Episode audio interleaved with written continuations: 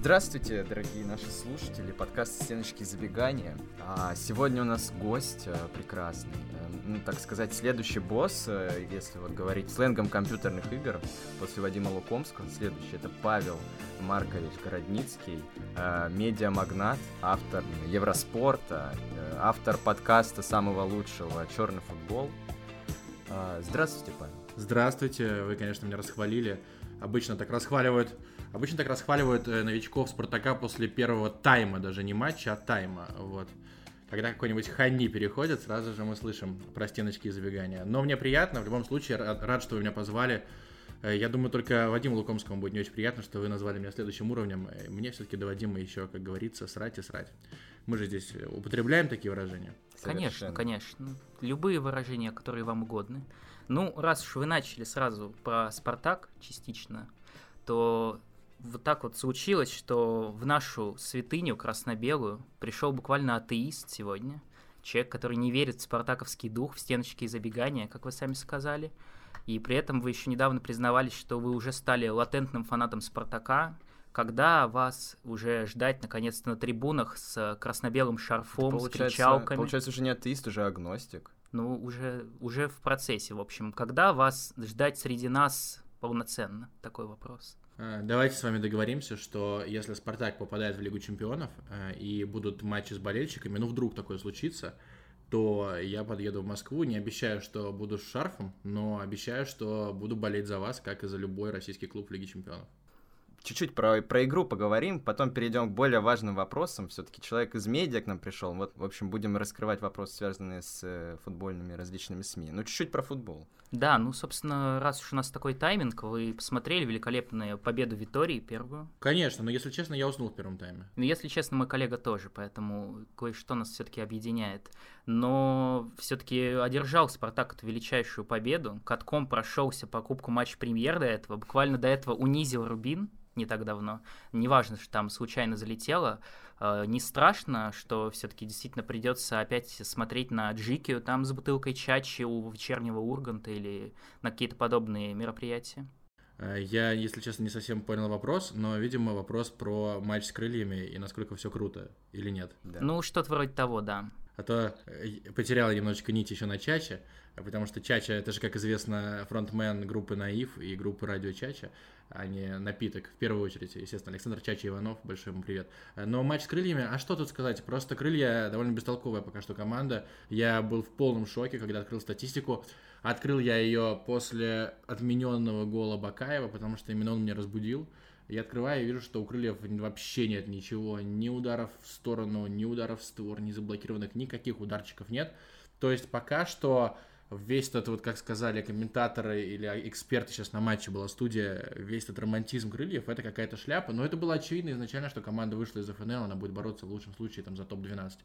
А игра Спартака, ну вот сейчас явно был матч такой в эконом-режиме, Витория рискнул и выиграл, в том плане, что нужно отдохнуть перед Бенфикой, э, нужно такие крылья обыгрывать даже с Игнатовым и так далее. Ну, это и сделали. Просто не очень убедительно, в первую очередь из-за того, что Пеняев, например, Пеняев, Пеняев, которому 16 лет, всегда причем 16 лет, раньше ему было 15 лет на протяжении примерно 5 лет, сейчас ему 16 будет еще долго. Вот, как он накручивал Айртона, два или три раза, только в конце уже Айртон хакнул Пеняева и радовался, радовался, что он у 16-летнего мальчика выбил мячик на угловой и не дали даже подать этот угловой. Ну, а- абсолютно обычные три очка, я даже обрадовался, что мы с вами долго не будем этот матч обсуждать. Угу. А мы обрадовались, что все-таки заколотил этот несчастный пенальти Соболев, потому что мы уже подумывали отменить, если снова проиграют. Поэтому слава богу, что так все и случилось в итоге. Ну, давай теперь э, Переходи а, уже к активным действиям. Ну, Давай. не, ну еще чуть-чуть, еще чуть-чуть про футбол э, конкретно. Как вам вообще назначение Карпина? Я понимаю, что вы, наверное, уже про это э, много раз э, говорили, но почему именно он? Почему не Григорян, не Красножан, не Божичев? Зачем нужен был этот Карпин? Зачем ему столько денег сейчас платить? Э, в чем смысл просто вот так немножечко? Ну, я об этом миллион раз пытался рассуждать и у себя в подкастах, и в тексте на Евроспорте и так далее. Что здесь сказать? Ну, есть ровно две версии. Первая версия, что просто Валера действительно запасной вариант, что все отказались, кому-то там срок контракта, кому-то что-то еще, а Валера вот такой единственный согласился. Второй вариант, что э, просто действительно посчитали, что вот этот тренер может встряхнуть, замотивировать и так далее на ближайшие матчи. В целом, вот лично мне кажется, что Карпин это далеко не худшая фигура, которую можно было назначить в сборную, потому что практически любой другой тренер сказал бы, мне нужно время, давайте уж на этот отбор забьем, я не волшебник, там мне нужно познакомиться с футболистами, мне нужно какую-нибудь тактику э, там поднастроить. Я думаю, что это сказали бы все, от Курбана Вердыева до Кунца, от Виллаж до Лорана Блана, все. Так что Валерий респект за то, что он э, согласился, и за то, что первая же фраза его в статусе тренера сборной это мы обязаны выходить, ну, типа, моя цель выйти на чемпионат мира. А не кажется вам странным, что вот э, я очень активно следил за вообще реакцией на его назначение, и какой-то единственный более-менее позитивный тейк, э, который я услышал, это то, что, ну, конечно, непонятно, но зато будет весело. Это не кажется странным, что вот уже по такому принципу идет реакция на тренера сборной? Э, это совершенно не кажется странным, вообще абсолютно, потому что Россия сейчас это сборная, без шуток, третьего мира. Если вы посмотрите, какие команды не вышли из группы на чемпионате Европы, то кроме Польши там приличных-то команд не будет. Турция играла в какой-то футбол 19 века, Финляндия не вышла, ну, это тоже они там им фартануло с нереально, все это понимают, что по-хорошему именно Финляндия должна была четвертое занимать. А кто еще? Ну, там всякие мертвецы. То есть Россия сейчас находится вот буквально там, там, где она находится в мировом рейтинге. Следовательно, чем вообще себя развлечь? Конечно, можно поставить какого-нибудь Бердыева, который никаких гарантий не даст. Вот я вам серьезно, я уверен в этом, что когда у Бердыева нет легионеров, когда у Бердыева нет вообще всех полномочий, когда у него особо нет времени на то, чтобы ставить футбол, магия Бердыева, она, по моим ощущениям, она испаряется. И по отзывам всех, кто с ним работал, принято его публично уважать и так далее, но я не на пустом месте взял свой хейт к Бердыеву. Просто никакой футболист, кроме Широкого, который залупнулся в 2008 году, что главный господь Э, главный Аллах для Бердыева это Франклин со 100-долларовой купюрой, и потом Широков извинялся. Никто, кроме него, не осмелился против метра выступить. Но в кулуарах, что называется, мы здесь используем лексику Спортэкспресса, много всего рассказывают про Бердыева, про его советские методы и так далее. А кто еще просто? Ну, если с Валерой будет весело, это уже круто, потому что сборная России ни на что не претендует. Она либо попадет в Катар и там вылетит сразу, либо не попадет в Катар, и мы будем грустить. Но не попасть она могла и уныло. А так она не попадет еще и супер зажигательно. Тогда следующий такой вопрос. Был еще такой очень любопытный кандидат, и в том числе вы его обсуждали, но я сейчас не в контексте кандидатуры в сборную. А, не безразличный нам Доменика Тедеско, которого... За что же вы так его мочили, несчастного? Я вот буквально уже через слезы слушал ваши выпуски после там каждого очередного нелепого поражения Спартака. Вот вы как-то молчали после побед, а вот как только случалось что-то, вот прям все, все пушки расчехляли. Чем же вам так был неприятен Доменико Тедеско? Признайтесь, пожалуйста, нам наконец. Э, давайте начнем с того, что когда Доменико Тедеско пришел в себя и забил на схему с четырьмя защитниками, я выразил ему респект за то, что он просто отказался от неработающей идеи и начал эксплуатировать то, что у него получается. И это нормально, это совершенно разумно.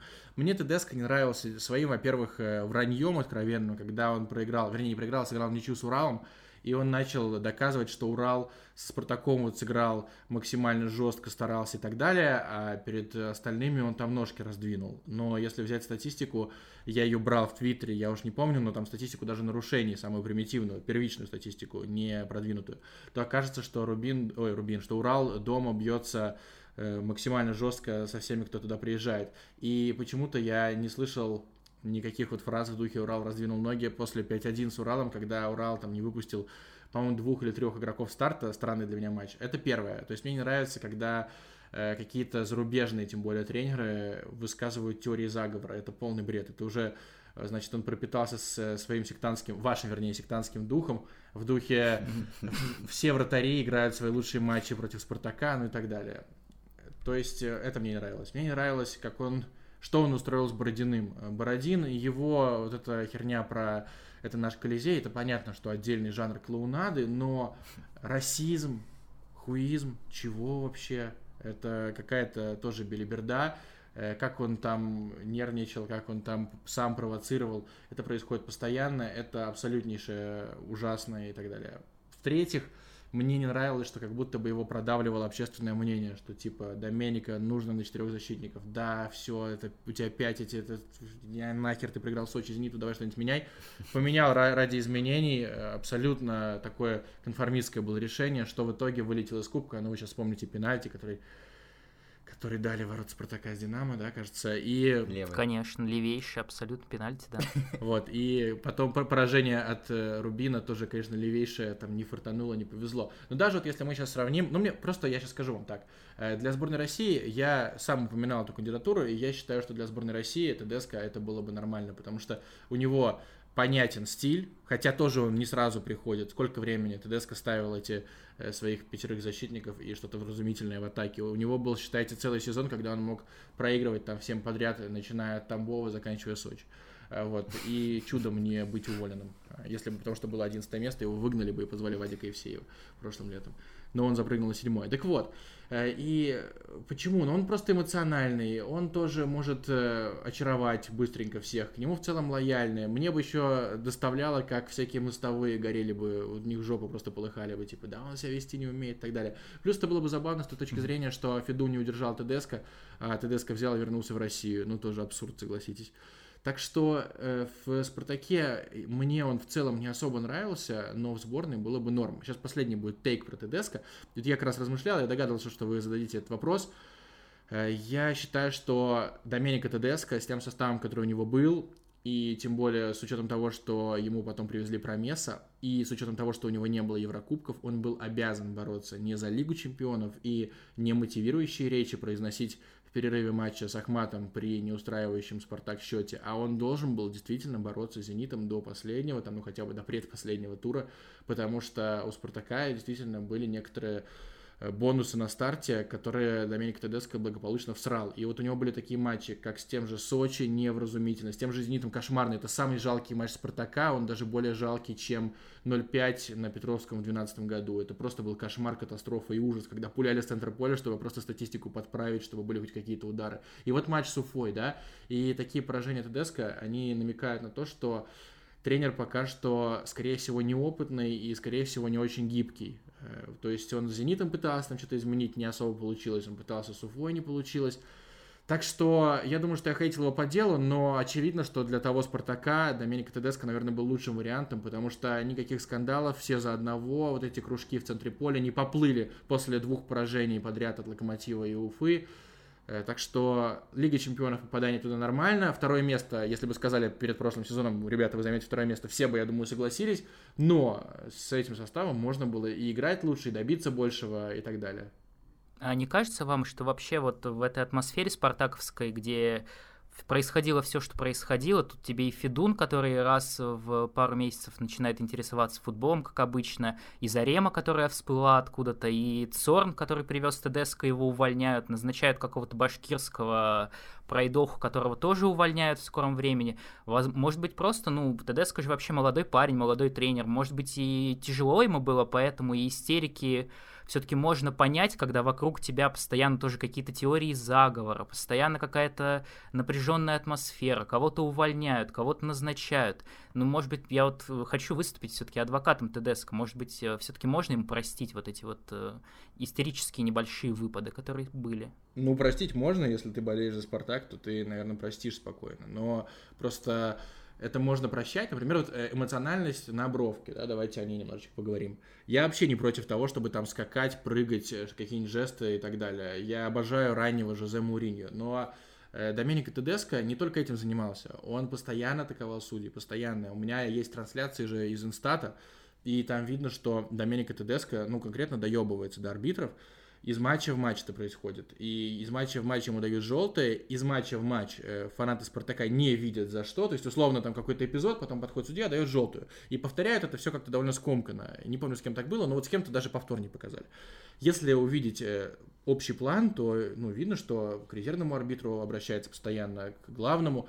И если ты постоянно за это получаешь желтые карточки, ну, после первой, ладно, ты не угомонился, после второй, ну, наверное, уже можно чуть-чуть успокоиться, хотя бы капельку третья, четвертая дисквалификация, и дальше это продолжается. То есть вот у него настолько эти паттерны заложенные, я не знаю, где там, в его тренерской школе, где он учился лучше, чем Нагельсман или где-то еще, они почему-то, вот его темперамент итальянский или что-то еще, они играют во вред, идут во вред. И если бы я был болельщиком Спартака, у меня был бы вопрос, а нахера ты это все делаешь? Как у меня был вопрос, когда я там, допустим, переживал за «Зенит» в начале десятых еще годов, нахера Мигель Дани после голов снимает футболку, после любой желтой карточки бежит к арбитру и ворчит, воняет, там ему плюется в лицо, ну, случайно, естественно, слюни вылетают, и получает желтые. И э, был даже такой момент просто, что я задал вопрос, Лучано Спалетти, не задолбало ли его, что Дани постоянно на желтых. И он ответил, что это не мое дело, это дело команды, а там, условно, через две недели вышла новость, что оштрафовали игроков «Зенита», которые получили глупые желтые карточки. То есть в целом разумное предложение, но одно дело, когда мы говорим про футболиста, а другое, когда про тренера. Вот тренер показывает, что можно психовать, психовать, психовать. То есть он еще сильнее разжижал весь этот э, невроз вокруг «Спартака». Но и я хочу заметить, что вы говорите «Зарема». Это сейчас Зарема ассоциируется с чем-то вообще кринжовым, э, графоманским, диким и так далее. Но она же еще за сутки до появления ее телеграм-канала ассоциировалась с образом мудрой леди, которая шарит в футбике, которая помогает э, потлатой бейсболке, как говорит ваш великий фанат, э, еще хоть как-то вообще сохранять остатки адекватности. Ну и, и все в таком духе. Так что Зарема, наверное, жестила тогда только в, внутри клуба, а не снаружи. Хотя это тоже жестко, конечно. Закончим тогда про этот футбол, про это все. Не будем отбирать хлеб у других. А, вот у нас, э, вы уже упомянули, да, там про лохматую футболку и все в этом духе. Вот мой главный вопрос э, вообще, я не могу, честно говоря, на него долгое время найти ответ. Может быть, вот вы поможете, Павел, почему большинство вот про спартаковских блогеров, они совершенно все юродивые, что Миша Барзыкин, что там кто Кузьмич, кого еще можно Меркин, вспомнить. собственно, тот же самый. Да, что не так с ними? Почему именно ну, люди, которые ассоциируют себя с, со Спартаком, генерируют такое вот количество огромное кринжа и вот этого вот всего непотребства и ужаса? Почему вот у вас там есть интеллигентнейший Дорский господин, да, и там еще можно повспоминать людей? Почему у нас э, так, э, так все плохо с нашими блогерами?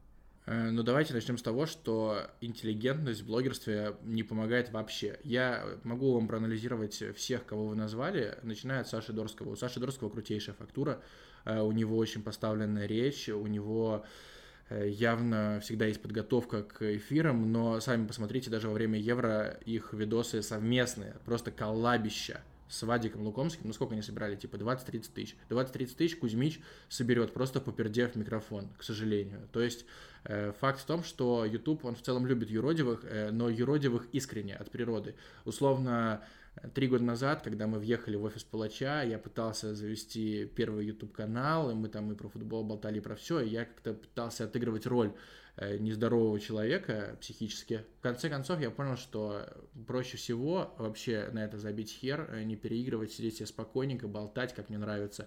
И ну, у меня, наверное, там, допустим, 30% юродивости, у Кузьмича условно 70%. Э, у Миши Барзыкина она просыпалась раньше, когда были всякие клавиатуры и так далее, сейчас Э, я с сожалением хочу сказать, ну, вот с искренним сожалением, потому что у меня многие друзья восхищались, что вот есть Миша Барзыкин, он дает аналитику, он дает статистику, он при этом придумывает какие-то мемы, там, как про Камбарова и Ивановеса, но если вы сейчас откроете ролик Миши Барзыкина, то, ты, то вы увидите там э, на 30 секунд просьбу подписаться, на минуту одну рекламу, на еще одну минуту другую рекламу и 5 минут контента, который, как мне кажется, проседает именно по качеству. То есть э, там произносится одно и то же. Нужно менять всю систему. Э, Леха Миллер, Фюрер, э, Дзюба, Артемон и Рукаку и так далее. Это, к сожалению, уже самоповторы. Поэтому я его не считаю юродивым, он просто рационально, расчетливо монетизирует то, что у него уже есть. Про Кузьмича, ну вот здесь для меня это, конечно, феноменальная история, потому что там нет ни фактуры, ни особого безумия, кроме реальных криков и оскорблений, что для меня, ну, раньше, может быть, я себя это выдавливал, но все чаще замечаю, как говорил классик, что мне не хочется никого обижать, что хочется как-то фактурно подъебывать, подкалывать, и это тоже идет в минус. Но вот Кузьмич иногда взрывается, и плюс у Кузьмича есть вставки из русских сериалов и советских фильмов. Возможно, кому-то и это заходит. Э, если мы говорим про Андрея Меркина, то это конкретнейший фрик, э, то есть э, абсолютнейший, ну, на 100%. Это чувак, который вбрасывал самые нелепые теории заговоров в Твиттер, который ограничил свой Твиттер для всех, который банит за реплай. То есть ты даже если напишешь «Дед Красава», он тебя забанит, скорее всего. И его легендарнейшие абсолютно реплики после матча Спартака «Всем недобрый вечер», там, как от хуя уши и тому подобное, это все работало ровно до того момента, работало органично, ровно до того момента, как он э, связался, возможно, вот как раз с Тусой Миши Барзыкина или кого-то еще, и э, из, ушел из андеграунда, так скажем, перестал быть в антихайпе, покинул его, как Филипп Киркоров. То есть э, сейчас у него вот эти стримы, гиг, стримы гигантские, некомпетентные совершенно, с, опять же, самыми повторами, выпрашиванием, дайте мне вот еще евро, еще евро, я хочу на безбедную старость. И вот конкретно его, это, знаете, как есть какой-нибудь одноклассник смешной, вы понимаете, что он клоун, что он, он совершеннейший идиот, что он отбитый от морозок, но вы угораете над его выходками. Сидит какой-нибудь дебилоид на последней партии. Ну, не хочу сейчас деда так называть, но тем не менее. И, к сожалению, вот э, он уже просто... Если раньше он искренне э, был таким фриком, и это вызывало интерес, то сейчас он отыгрывает роль, то есть выкручивает э, вот этот тумблер безумия на 120%, и после матча, например, Рубин-Спартак, вместо того, чтобы найти какие-то плюсы, что, в принципе, логично, он начал по своей знаменитой пластинке херачить, что все плохо, что все пиздец, там типа забудьте про кубок по рематч премьеры и тому подобное. Из них всех э, я чаще всего в последнее время слушал, конечно же, деда. Э, вот, но его скоро перестану, потому что ничего нового из этих видосов узнать не получится, к сожалению.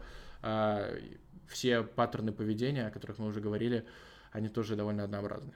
Ну, я бы, кстати, с вами поспорил, потому что, мне кажется, можно как минимум очень сильно пополнить свой лексикон.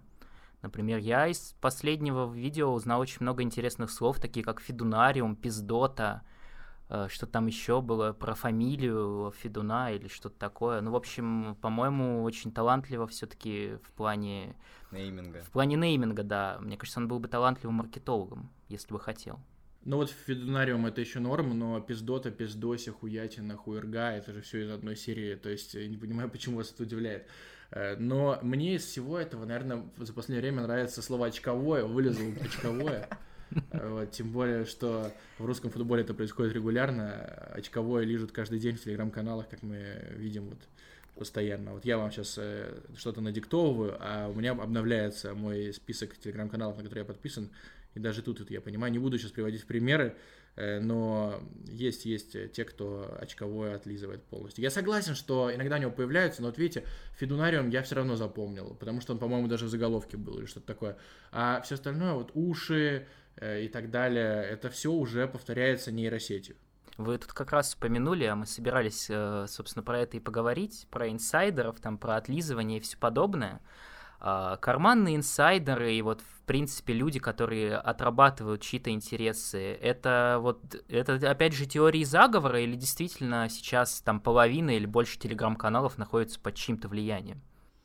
Мне сложно сказать, э, потому что мой пока что независимый канал, но если вы хотите вдруг э, купить мою жопу, то, в принципе, мы можем поговорить с вами, начиная с суммы 300к рублей, но это будет блок на негатив. Вот, 300к, и я не пишу про «Спартак», э, плохо или про ЦСКА, про кого захотите. Я думаю, что не будет таких предложений, потому что их, в принципе, нет на рынке спортивных медиа. Но Очевидно, что, например, уважаемый мною футбольный Биги повязан с Ростовом немножечко в рамках приличного, то есть это не торговля жопой, это взаимовыгодное сотрудничество. Но это чувствуется, это очевидно. То есть Биги получает некий бенефит, некий профит от того, что он там с ними общается, он их подсвечивает, а они ему, например, Карпина дают на интервью эксклюзивное. Давно это было, но в любом случае, или они ему сливают какие-то инсайдики. Или, например, вот когда просто была эта тема с Еременко, по-моему, ни слова не написал про то, почему вообще Роман Еременко уходит из Ростова, хотя явно знал. Э, если мы опять же будем говорить, Кукуруку в прошлом году корефанился с э,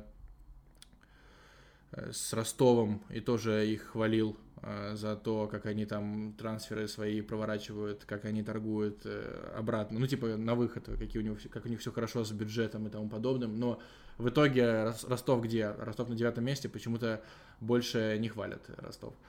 Кто же еще? Ну, все журналисты, ну, Константин Алексеев, это Динамо, он даже не скрывает это, он там работал. Потом Кукуруку, я думаю, что всем понемножечку. Дима Егоров — это чувак, который очаровывается людьми. Я не знаю, я не уверен, что у него есть с кем-то сотрудничество, но, например, он съездил в Сочи, там сделал, условно, три интервью с Заболотом, с Федотовым, может, с кем-то еще. И, ну, может, с Деспотом. Хотя, господи, с каким Деспотом, блядь, я перепутал. Ну, Деспотом он делал, но это не из Сочи, неважно. Короче, у него была командировка, он вернулся и начал всем... А, ну, с тем же Бородиным. И он начал доказывать всем, что Сочи — это, на самом деле, нормальный клуб и так далее. Ну, просто очаровывается персонажами своих интервью, это тоже не очень круто. Так что, в принципе, весь Телеграм довольно ангажированный. Ну вот Игорь Рабинер, Игорь Яковлевич, обожаю его книги, раннее, раннее творчество Игоря Яковлевича. Первый, как убивали Спартак, второй тоже в целом. Но как он защищал Черчесова, своего кореша, что типа отвалите, это вообще не его дело говорить на публику, его дело тренировать, футболисты его понимают, но футболисты понимают, и сколько футболистов его поблагодарило после отставки. По-моему, тотал был меньше пяти с половиной, потому что у меня был спор на Чупа-Чупс, э, что хотя бы шесть футболистов э, поблагодарят Черчесова, а поблагодарили только, по-моему, Черышев э, и еще там человека три, вот. Короче, клиенты Елены Болтовой. Все это, вся эта тема с ангажированными каналами, она действительно существует. Но есть армейские каналы, как вы понимаете.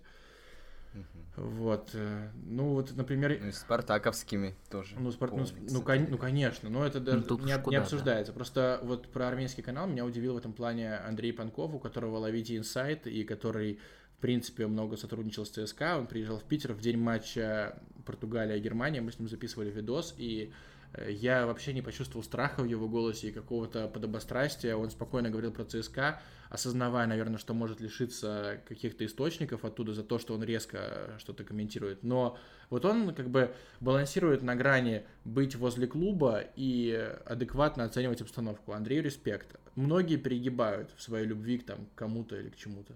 Вот вы как раз частично ответили на следующий вопрос. Хотели мы спросить, а вот есть ли вообще инсайдер, там околоклубные журналисты, про которых вот можно вот железно сказать, если от обратного идти, говорить не те, кто точно зашкварились, а наоборот. Вот железно можно сказать, что вот он точно честен, как бы не кристально понятно, но вот он, когда плохо, действительно скажет плохо, не будет ничего выдумывать. Кроме вас. Кроме вас, конечно, да. Так а ну, я про кого должен Наверное, да. Мы вот ждем Или... тогда. Э, ну, я просто... У меня нет э, вообще сейчас источников в «Зените», то есть э, я все получаю как-то опосредованно, и у меня и не было источников в «Зените». Я специально, даже когда там работал Васюхин, специально очень сильно обходил эту тему там за миллион километров, потому что и так Никите пришлось несладко после того, как он засрал в Краснодар в Телеграме после их поражения от Олимпиакоса. И так э, там ему пришлось объясняться за этот пост в э, телеграм-канале Блокнот и удалять этот пост и тому подобное. Так что я его не беспокоил. Но если мы говорим про тех, кто сохраняет достоинство и не Панкова, ну блин, ну вот я говорю, я говорю Бигги, да, Бигги, э, он постоянно делал контент со Спартаком, а я даже сейчас найду, у него великий был пост совершенно, абсолютно великий. Я даже, я просто напомню вам если мне найдется в Телеграме. Это 2019 год, э, к сожалению, не нашел. 2019 год, э, когда Ростов грохнул в гостях э, Спартак ТДСК 4-1, и Бигги так разъебал Спартак. То есть, типа, вам Попов не забивает пенальти, и даже не особо расстраивается, потому что Ростов вас и так имел, вот в таком стиле. То есть, в отношении московских клубов, мне кажется, что Бигги себя ведет гипердостойно. Если мы его считаем инсайдером, а мы его считаем инсайдером. Ну, Нобель Рустамян, да? Э, лишился источников почти что в ЦСКА потому что напрямую сейчас мало с кем там общается. Но, тем не менее, э, он, он уже тоже не совсем инсайдер, и сейчас его подозревают в том, что он раскачивает лодку локомотива перед э, дерби с ЦСКА. Вы, когда послушаете этот подкаст, уже, наверное, матч закончится, и вы будете знать, насколько успешно раскачал лодку Нобель. Ну вот вы просто можете задать вопрос про кого-то конкретного, и я вам скажу, считаю я его мега честным или нет. Да, в принципе, вы так или иначе всех перечислили. Мы рассчитывали вот тех, на кого мы рассчитывали, в общем, мы какой-то ответ услышали да, уже. Да, поэтому, да. может быть, думали, что может кого-то у нового услышим, но, видимо, все более-менее и так на виду. А почему тогда вот эти все инсайдеры, ну не все, естественно, но многие выглядят тоже не то что юродивыми, ну какими-то жалкими, я не знаю. Тот же футбольный Биги там бегает, за... умоляет, на коленях ползает буквально, чтобы ему что-то... Ну вы не правы. Вы не правы. Ну вот э, а я иногда не... просто смотрю какие-то видео футбольного биги, я понимаю, что человеку надо добывать контент, но вам не кажется, что это действительно как-то странно выглядит, когда человек в возрасте просто бежит буквально там за машиной за какой-нибудь, или за каким-то человеком, который ему там пять раз сказал нет, нет, не будет комментариев, и ну просто как-то упрашивать, типа, ну скажите, пожалуйста, ну скажите, ну скажите что-нибудь, пожалуйста. Вот мне, мне немножко Подождите странно секундочку. это смотреть. Вы говорите человек в возрасте. Как вы думаете, начнем с этого, сколько лет футбольному Биги? Лет 40. Ну, бумер так. Ну, ему 44, 44 года, это не совсем Ну, я имею в виду, что человек, который как бы имеет какой-то статус, то есть не какой-то молодой там журналист, которому надо отрабатывать э, какой-то важный заказ. Ну, Просто меня всегда смущало, что, в принципе, футбольный Биги может, наверное, какие-то вещи в текстовом формате выложить. Но он именно выкладывает видеоверсию, где действительно видно, как он как куда-то там что-то пытается добежать. И вот, собственно, вопрос не только в том, э, проблема может быть не в инсайдерах, я не знаю, может быть, э, как-то здесь закрытость футбольной российской сферы влияет. Или, ну, вот вам не кажется, например, что футбольный биг как-то странно выглядит? Вот, вот в, в этом вопрос. Это нормально вообще, что вот так вот люди вынуждены добывать клещами информацию, как-то пытаться упрашивать каких-то людей, чтобы им ответили на какой-то очередной там вопрос, а Курбан Бекиевич, там, будете ли в сборной или что-нибудь в таком духе? Э, Смотри, э, чтобы отвечали на все вопросы, должна быть выгода какая-то и для спикера. Я вам напомню недавнюю историю, когда Юрий Александрович Дудь ходил в суд по делу Моргенштерна, и Юрий Александрович Дудь, как известно, нам примерно с 2011 по 2015 год э, чуть ли не ежемесячно втирал, что футболисты должны быть более открытыми, что они должны давать интервью, что когда они проскакивают в микс-зоне, это вообще не дело, что это ужасно, что они должны быть заинтересо- заинтересованы в том, чтобы с ними общались. Но э, что сделал Юрий Дудь, когда к нему подбежала какая-то девочка и сказала, Юрий, пожалуйста, хотя бы два словечка. Именно, это я просто цитирую дословно, два словечка. Юрий Дудь сказал спасибо за интерес, закрыл дверь своего желтенького такси и укатил. Почему? Потому что ему ничего не хочется говорить, как и большинству людей из русской влиятельной футбольной тусовки. Мой вопрос к Биге другой. Нахуя он это выкладывает? Нет проблем с тем, чтобы куда-то побежать.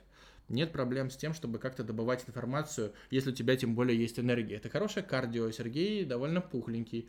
То есть ему полезно там побегать возле стадиона и с камерой, естественно, сопроводить кого-нибудь до автомобиля и тому подобное. Э, Зачем это выкладывать, я не знаю. У него же было видео даже, как он Кокорина преследовал до машины и потом задал вопрос, и Кокорин говорит, Сергей, а чего вы молчали? И это, в принципе, логично. Но как Биги доставал Мухина, как он говорил, о, стоит, это суперзвезда. Максим Мухин. Вот он, собственной персоной. Это шедевр жанра. То есть Биги, э, он же ушел из Спортэкспресса, э, он начал заниматься параллельно всем, и Телеграмом, и Ютубом. И сначала его Ютуб э, собирал довольно средние цифры. Ну, очень средние. Он, он набирал подписчиков, мы шли почти вровень какое-то время, но Биги там делал, он не понимал вообще, как фильтровать контент, что давать, что не давать. Он считал, что чем больше, тем лучше. Сейчас я уже вижу, что Биги хотя бы, там, не знаю, 30% неинтересного сокращает. И так он придет к тому, что у него на канале будут в итоге Червиченко, Широков, Шалимов, Абрамов, его собственные реплики. И, в общем-то, все по кайфу. И, в общем-то, будут и сборы там какие-то бешеные, все нормально. Просто, вот как раз вы сказали, что он бумер, и ему тяжело ориентироваться в том, что заходит, а что нет. Он считает, что нужно все пулять, что не надо ничего отсеивать. Если снято, значит в продакшн вперед. Ну как вот, вы говорите, что он унижается, но кто еще сделал бы бесплатное интервью с Хабибом Нурмагомедовым? Кто? Вот кто? Ну, понятно, что вот это иногда какие-то свои плюсы имеет, но просто действительно, вот вы повторили то, что я, то, что меня все эти годы напрягало, вот мне действительно просто иногда буквально больно смотреть, как э, человек за кем-то бежит и просто как-то пытается, ну, уже умолять, чтобы ему что-то сказали, хотя бы какую-то какую одну реплику, одно словечко, там, да, нет. Вот, но это всегда как-то, не знаю, меня немножко режет по, по, по нутру, по-моему, когда я это вижу.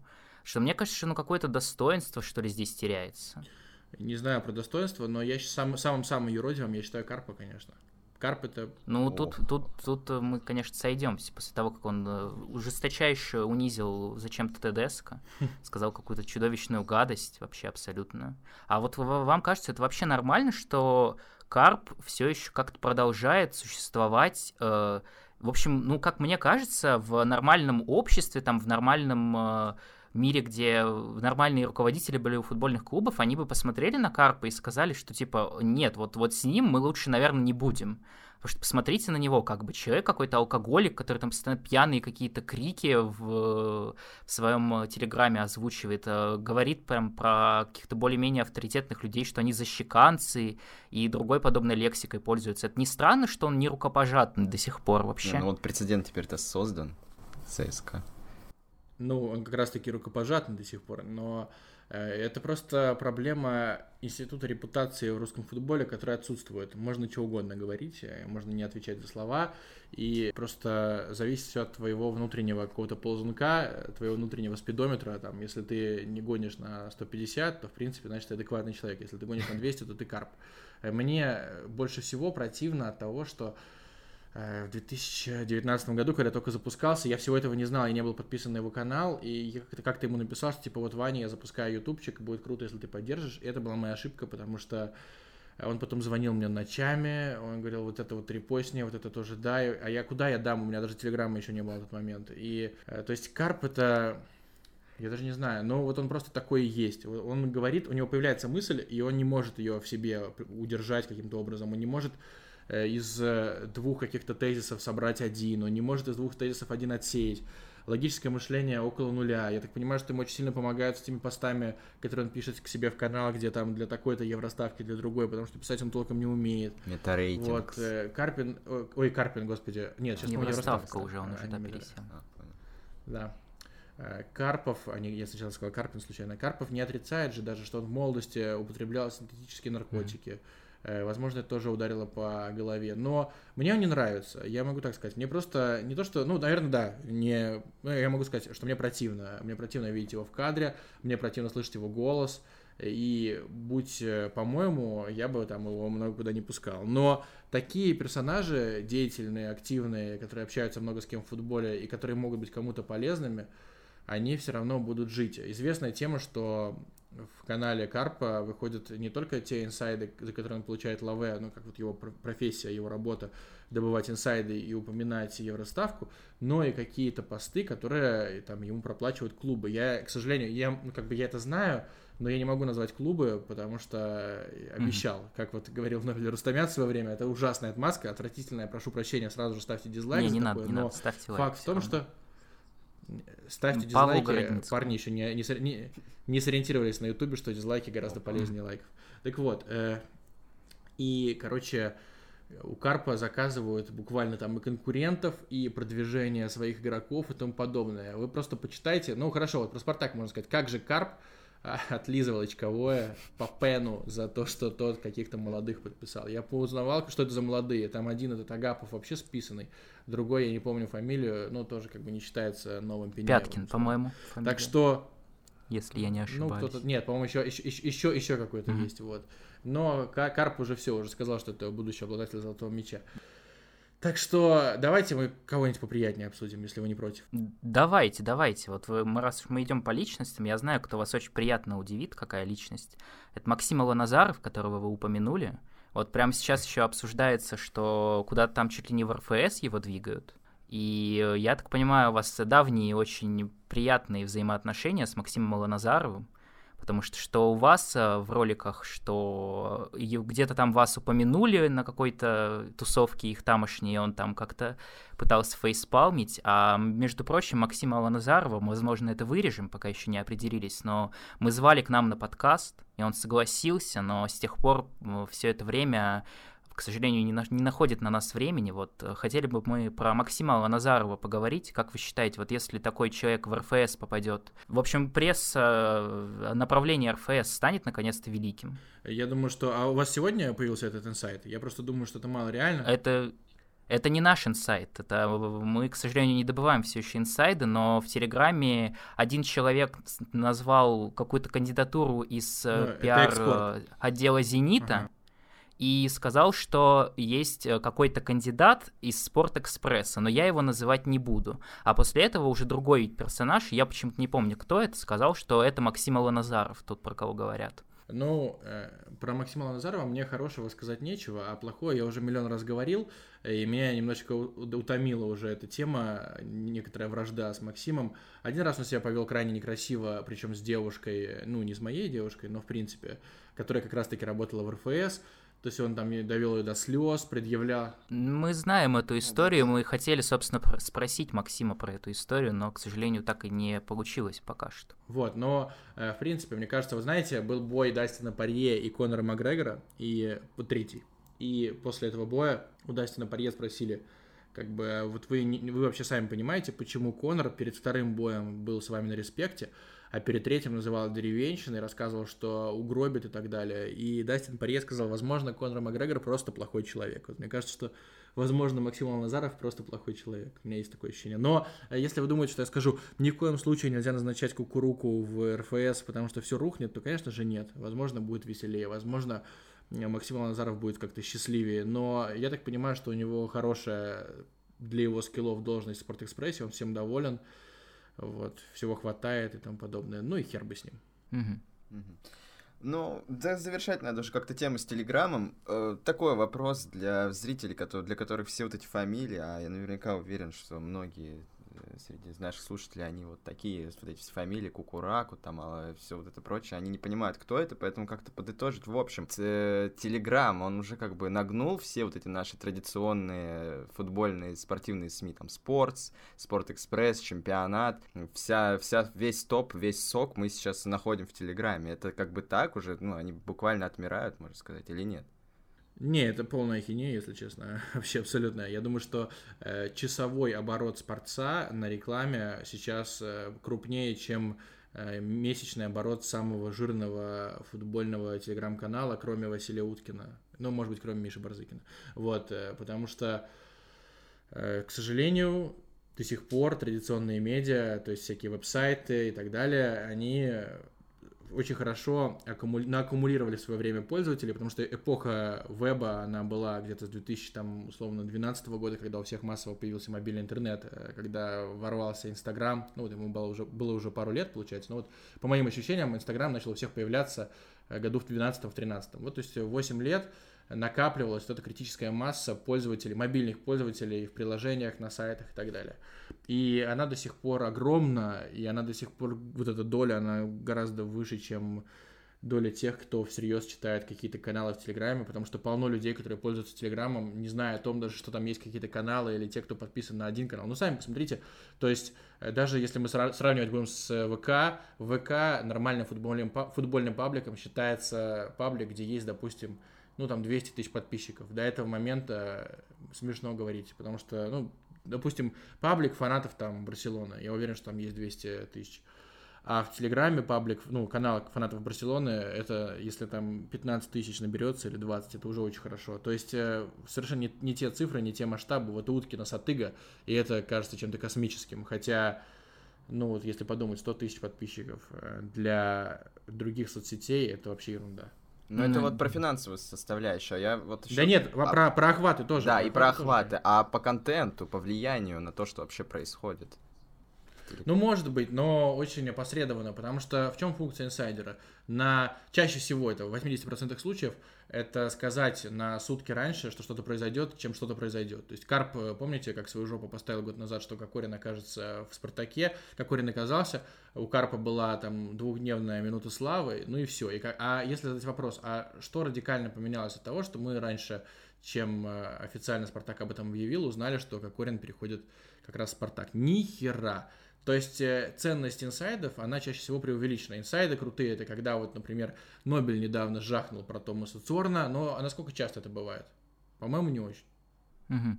Ну вот если э, заканчивать уже эту тему, то перефразируя немного, вот сегодня вот э, рандомный там человек, интересующийся футболом условным тем же, вот если он сидит только в Телеграме, вот он не хочет там заходить в браузер, не хочет открывать какие-то спортивные СМИ, вот он хочет сидеть только в Телеграме и читать только там э, Телеграм-инсайдеров, только каких-то журналистов, он многое потеряет он очень быстро перестанет понимать, что происходит. Да, метафора стара, рэп, аудио, наркотик, но он просто в какой-то момент запутается в именах, потому что э, тот же спорт, вот у них есть по тегам распределение, и тебе всю картину мира покажут, а в Телеграме сразу пишут, как будто все всех знают и так далее. То есть я Зарему узнал нормально, как раз-таки, кажется, из поста sports.ru, а не потому что э, все, все шептались в Телеграме Зарема, Зарема, ну, то есть она была для меня просто женой Федуна, тут Херакс, полноценный материал.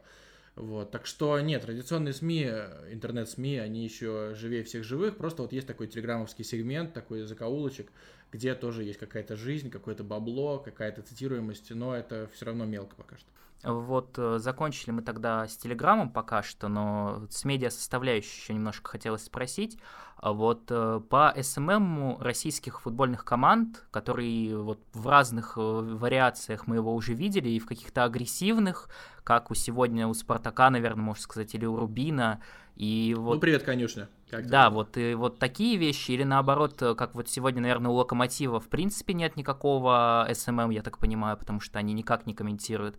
Вам вообще какая модель вот из тех, что были в России, более симпатична? И, в принципе, как вы считаете, нормально все с российским SMM футбольным? Или он какой-то слишком еще пока кринжовый, зашкварный, или каком-то застое вечном? Ну, я не особо слежу, если честно, за футбольным SMM. Как раз-таки слежу по постам где-нибудь там у Крысевы, у Севы Терлецкого. Вот, кстати, еще такой инсайдер, который никак не зашкварен. Ему огромный привет. Его тоже зовите, он круто разговаривает. И круто делает тиктоки. Короче, у нас сейчас, мне кажется, что в РПЛ оптимальный баланс, что если те, кто просто дает анонсы, есть легендарный ФК Ахмат, который на Ютубе выкладывал видосы с английскими заголовками. Ну, по-моему, сейчас у них уже забанен YouTube, не так важно. Есть и Спартак со своим ТикТоком и со своими провокациями. Есть Зенит, который пытается сделать красиво, но давно уже ничего не резонировало особо. Хотя, может, я путаюсь, но просто вот в последнее время как будто бы меньше стало Зенита. Локомотив, да, ужасно, абсолютно согласен. Динамо, там у них отдел маркетинга или маркетинга, не знаю. Короче, у них тоже в порядке в полном. У ЦСКА кринжовенько, да. Ну, то есть, короче, всегда есть что пообсуждать. Вот. Это уже круто. И я вам хочу сказать, что э, у Спартака объективно, Спартаку повезло с СММщиками, с теми, кто их нанимал, потому что вот я в последнее время смотрю и понимаю, что это круто прям. Э, ну, вот, например, те же самые ТикТоки, по, по поводу которых пинала Зарема, это неплохец все началось как будто бы вот год назад, когда пришла новая команда, Ярослав, э, вот Фетисов и тому подобное. И бывают, конечно же, какие-то промашки жесткие. То есть, э, попытаюсь вспомнить. Кукла Вуду, да, была перед ЦСКА в прошлом году, если я не ошибаюсь. Угу. Вот. Да, по- по-моему, по-моему, это просто на поверхности. То есть взяли с полки, лежало самое близкое, что взяли вот как есть товары типа каждый день или красная цена, вот взяли это, первую идею и фиганули куклу Вуду, потому что, ну, это можно лучше гораздо.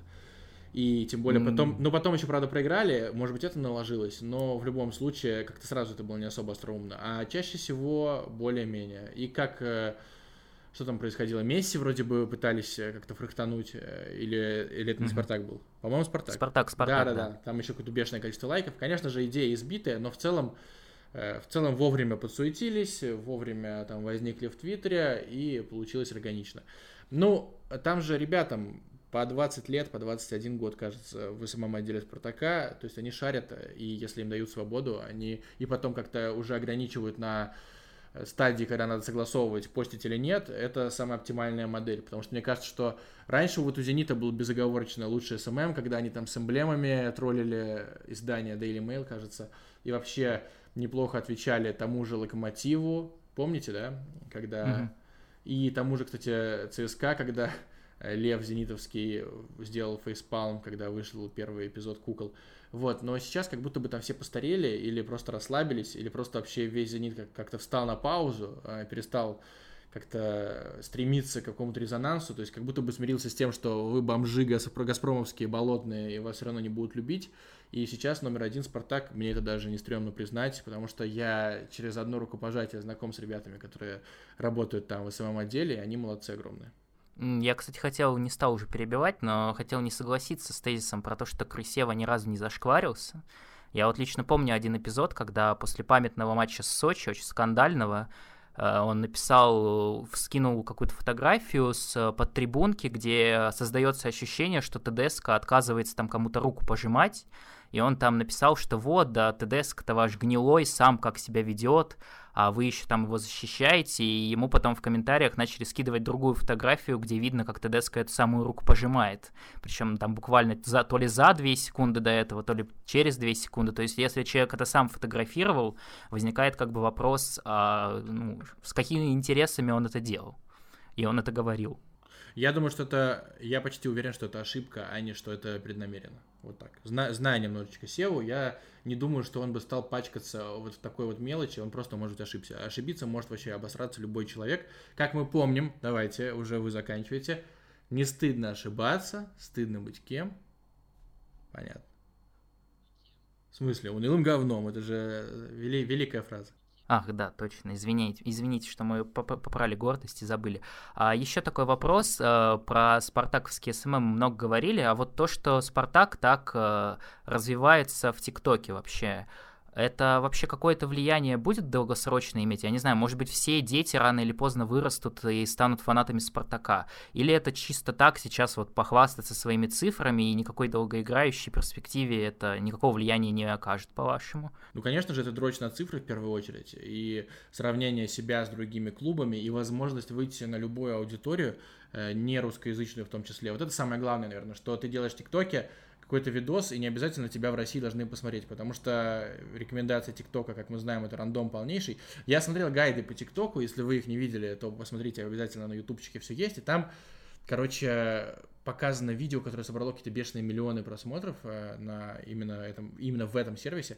Там такая э, лестница, которая как будто бы ведет на чердак, поднимается девушка, за ней поднимается парень, парень как будто бы там что-то видит и спускается сначала он, потом вроде бы спускается девушка. То есть это, во-первых, хочется пересматривать, потому что складывается ощущение, что там наверху что-то появилось, но там ни хера не появилось. Во-вторых, э, в этом видео нет слов, следовательно, его можно рекомендовать индусам, там, китайцам и так далее. И э, здесь это просто возможность э, реально вот охватить тех, кого ты не, охва- не охватишь никогда в жизни в текстовых медиа. Например, если даже не в текстовых, но вот в Инстаграме вы увидите Э, какой-нибудь э, пост Спартака, даже если там будет на английском, вам, скорее всего, похрен будет. Ну, какая-нибудь картинка там, например, типа Сашка Соболев сегодня гол забил с пенальти. Ну, забил и забил.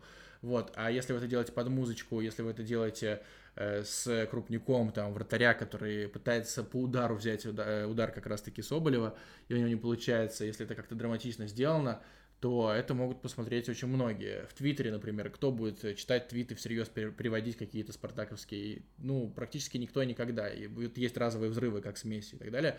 Но глобально все равно отстает от ТикТока. Ютубчик, его тоже еще надо найти, потому что Ютуб э, нет там такой системы рекомендаций. Так что ТикТок это другая аудитория, плюс это цифры для такого вот самоудовлетворения, плюс это просто прикольный контент, который можно потом выкладывать спокойненько в виде видеофайлов, э, хоть в Твиттер, хоть куда угодно.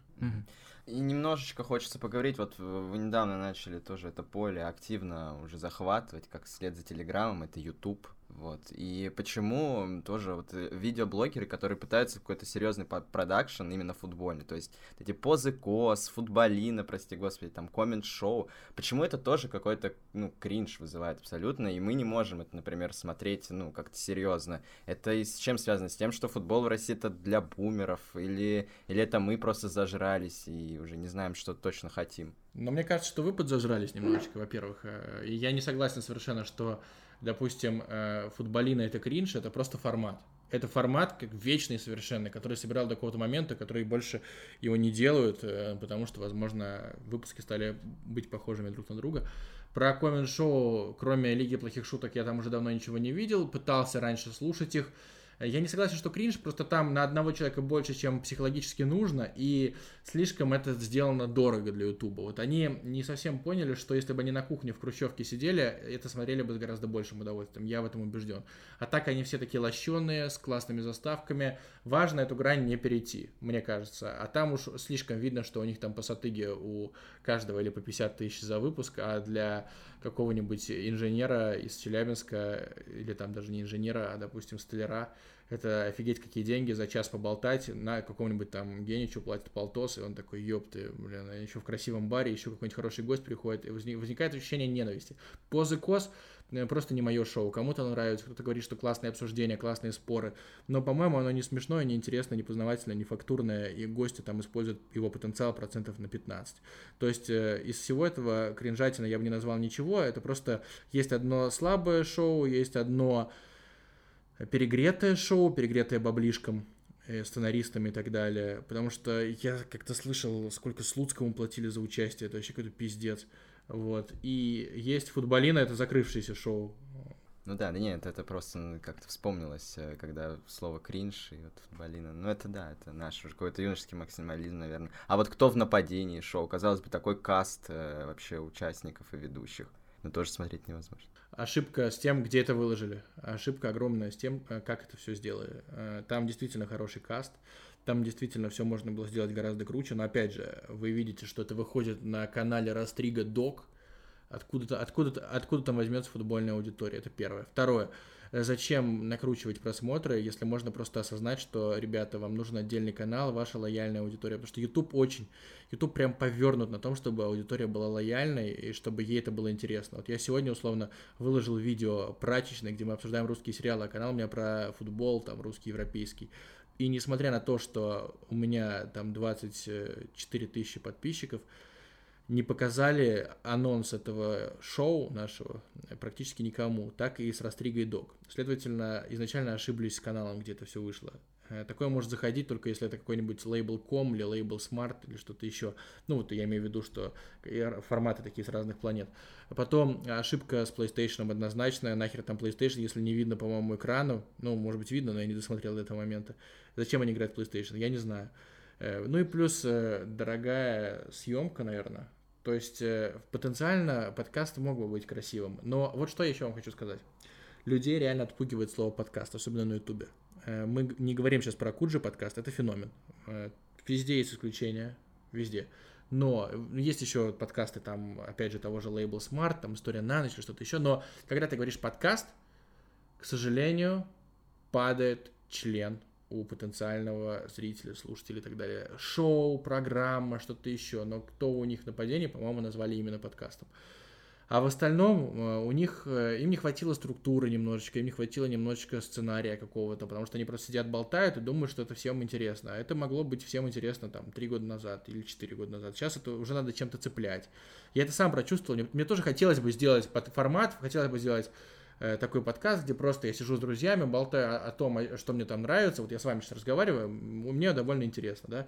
Э, но мне хотелось бы этим собирать. Вот у вас там подкасты собирают на ютубчике, там тысячу в среднем, да, или 500 или там две, если приходит Вадим Лукомский. А мне бы хотелось, например, 100 тысяч собирать этим, или 50. Я понимаю, что это очень тяжело, что гораздо проще сесть там перед камерой, может быть, даже вдвоем, но не называть это, сука, подкастом. И чтобы был сценарий, четкий какой-то ритм, четкий, какой-то четкая графика, перебивки и все в этом духе. А это уже не подкаст. Угу. Вот тогда личный такой немного вопрос э, про наши личные предпочтения, раз уж мы тут всех обосрали то и все-таки вы знакомы с одним из представителей этого шоу. Вот э, наше вообще любимое на все времена футбольное шоу это Его Величество Футбол которым мы посмотрели все выпуски примерно раз по 20.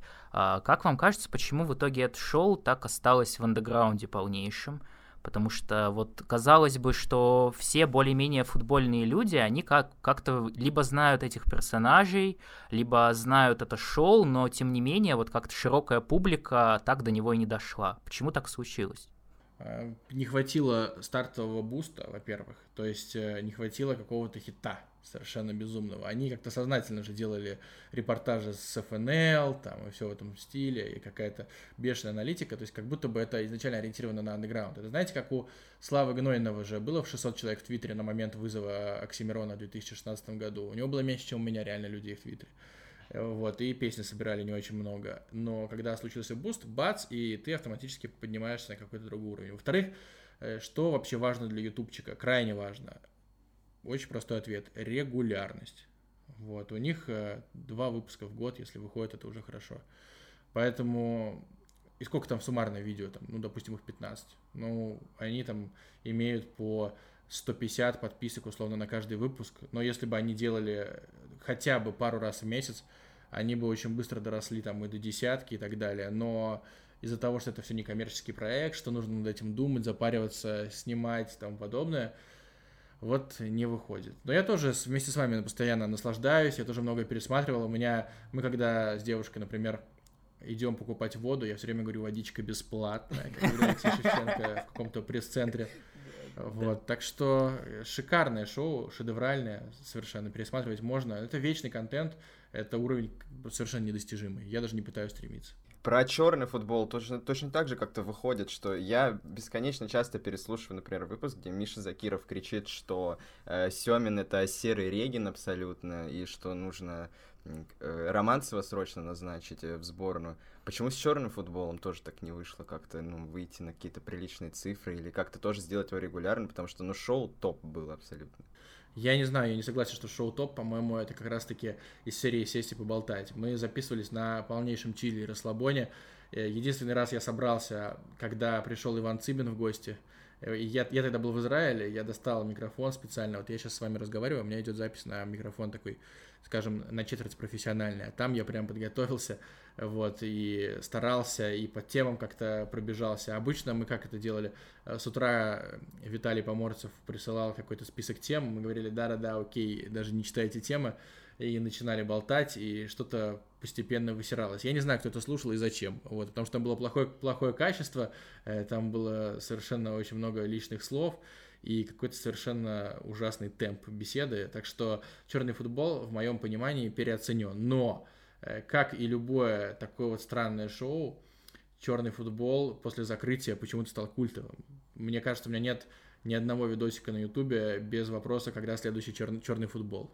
Это удивительно, абсолютно. Ну, в общем, здорово, что вы все эти характеристики перечислили, потому что нас после последнего выпуска сравнили, сказали, что у нас там чья энергия, это не Закирова. Закирова. Но для меня это вообще абсолютно комплимент, потому что я Михаил Закирова лет, наверное, с 16-15 слушаю вот эти все бесконечные видео, почему э, Месси лучше, чем Роналду, и вот это все, конечно. Жаль, что э, тоже человек как-то не, ну, не монетизировал в полную мере свой талант. Э, Маленький инсайт, он планирует э, осенью врываться в футбольные, футбольные медиа. Угу. Ну, это здорово, конечно. Я не знаю, как сейчас, но пару месяцев назад мы это обсуждали с ним. Хорошо, надеюсь, хотя бы ради этого мы в тайм-код поставим, и ради этого нас послушают. Ну и так, для концовочки мы решили немножко поиграть в Юрия Дудя. Потому что вы с ним работали. Да, да потому что вы с ним работали, в конце концов, столько кликов на нем сделали, мы решили, почему нам нельзя. Вот, и подготовили два вопроса такие в стиле Юрия Дудя, потому что больше не придумали, естественно. А вот такой первый вопрос, очень э, интеллигентный, интеллектуальный, прям как мы требуем от всех остальных, Павел. А, пукнуть на людях или чемпионство Спартака? Чемпионство Спартака, особенно в этом сезоне. Угу. Блин, черт. Мы, мы рассчитывали, что вы пукнете, если честно. А, ну, раз вы так быстро, то следующий, я думаю, вопрос чуть более такой э, длительный будет. А, оказавшись перед Заремой, что вы ей скажете? Я думаю, что я просто бы поздоровался. Мне не очень она интересна. Черт. Очень жаль, что наш, наша икона не удостоится никаких комментариев. Ну что поделать. Я прям действительно подумал, сейчас сидел 20 секунд, размышлял, чтобы я ей сказал. Голосовые слушали ее последние? Нет. Ну, местами, но, короче, в основном нет. Но это уже просто плохо. Ну, да, да, да, согласен. Тогда будем заканчивать, наверное, Павел. Спасибо большое, ответили на да, все наши вопросы развернуто, конкретно, фактурно. Вот это слово давно уже у вас украл. Мое да. любимое. В общем, спасибо, до свидания. Ребятушки, вам спасибо, да, пойду отписать. А то такой вечер, два часа Спартака, потом еще час Спартака с вами. Было очень интересно. Чао, всем удачи.